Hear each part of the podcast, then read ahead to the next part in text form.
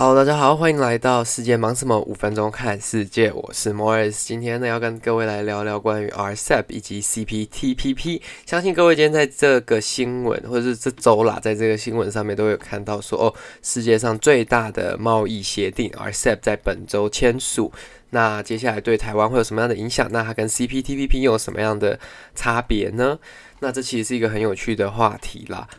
那为什么这个 RCEP 这么重要呢？因为它的参与国其实拥有着全球大概三分之一的人口，那超过的贸易总额跟呃规模其实是非常大的。那这个东西已经经历了超过八年，有三十几轮的谈判之后，在十一月十五号正式签署。那很多人可能会马上问说，哦，这个对台湾的经济会有什么样的影响？但是相对来说，我觉得这个在短时间内，应该说在近一年内，可能还不会有那么大的影响。毕竟每个国家需要通过他们的立法程序去 ratify，去把它变成他们国家正式的一个法律，或者是他们国就是类似国会通过的一个概念了。那通过之后才会真的实行上路。那 RCEP 这个东西一开始其实它诞生的原因呢，是因为东协那时候 ASEAN 跟中国、日本、韩国还有纽澳签订了四个不同的自由贸易协定，就是整个 ASEAN。加上他们这四个国家各签了一个协定，那因为这个其实有一点点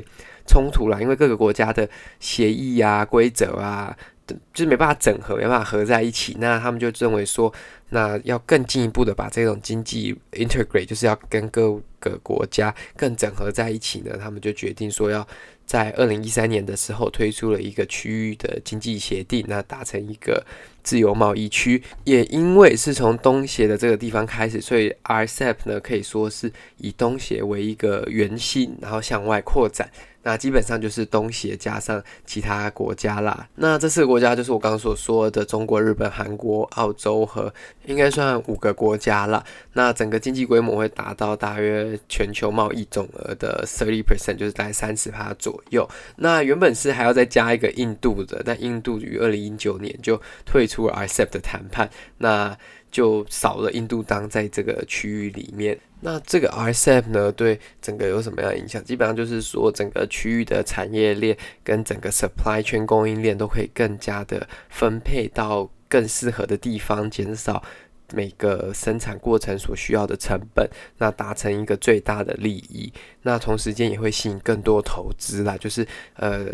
不管是整个金钱上的 financial 上的流动，其实都会比较没有那么多的 barriers。那同时间虽然去掉很多关税，虽然本来现在的关税其实就非常低了，那再次去掉更多的那些剩余的关税，还是会增加一点点的竞争力嘛。但这也是一个很。令我们应该说不用担心的点啦，因为其实现阶段我们台湾跟各个很多不同的国家跟地区都有一些贸易谈判的 going on，或者是说已经有达成一些协议的。但是就算没有的话，现在的这些关税其实都非常的低，就是虽然还是有点差异，会比较没有那么好竞争，但是相对来说不会像以前一样会造成多大的影响。那同时间呢，台湾呢其实有。一个新闻就是在讲说，大马就是马来西亚，其实想跟台湾签 FTA，就是 Free Trade Agreement，就是双方的贸易协定，但是呢遭中国警告，那这个就最后就不了了之了嘛。那在另一头的 CPTPP 呢，原本是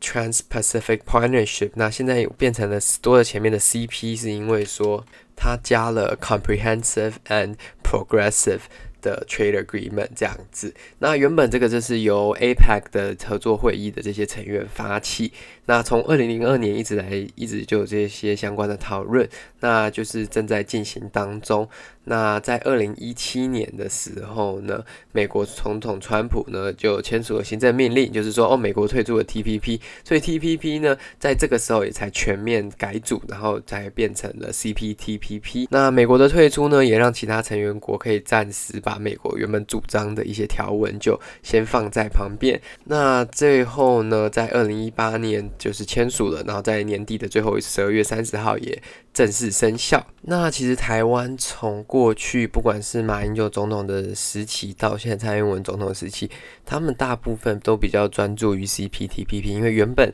是在二零一七年之前是由美国算是其中的一个领头羊带头羊嘛。那相对来说，中国那时候不在这个 TPP 的架构当中，那相对来说，他们当初认为说应该加入的可能性。相对来说，相对来说比 RCEP 高一点，因为毕竟 TPP 就算美国退出之后，成员国有纽西兰、日本、澳洲、加拿大、智利、墨西哥、秘鲁、马来西亚、汶莱、新加坡跟越南，虽然少了东协的。另外六个国家，但是也是蛮大的一个经济范围了啦，就是包括在美、北美、南美以及纽澳，那还有亚洲、日本跟新加坡还有越南，所以其实相对来说，C P P P 他们是认为说比较有可能加入一点，那目前是说。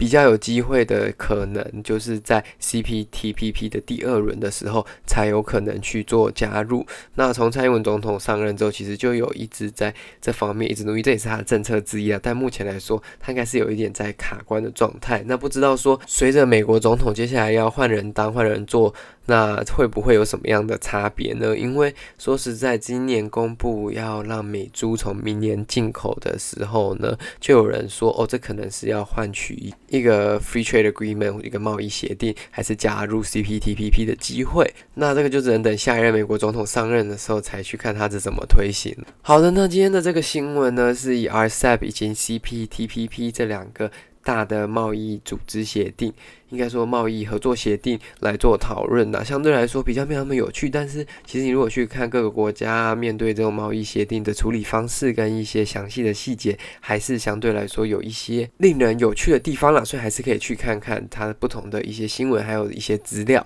那谢谢各位今天的收听，如果喜欢这个节目，再帮我把它分享给你的亲朋好友。我们在各个大平台，基本上 Spotify、KKBox、Apple 以及 Google Podcast 上皆可以收听。也欢迎您到脸书以及 Instagram 粉丝团一起跟我们互动，也聊聊你想听什么样的新闻。谢谢大家，我们下一期再见了，拜拜。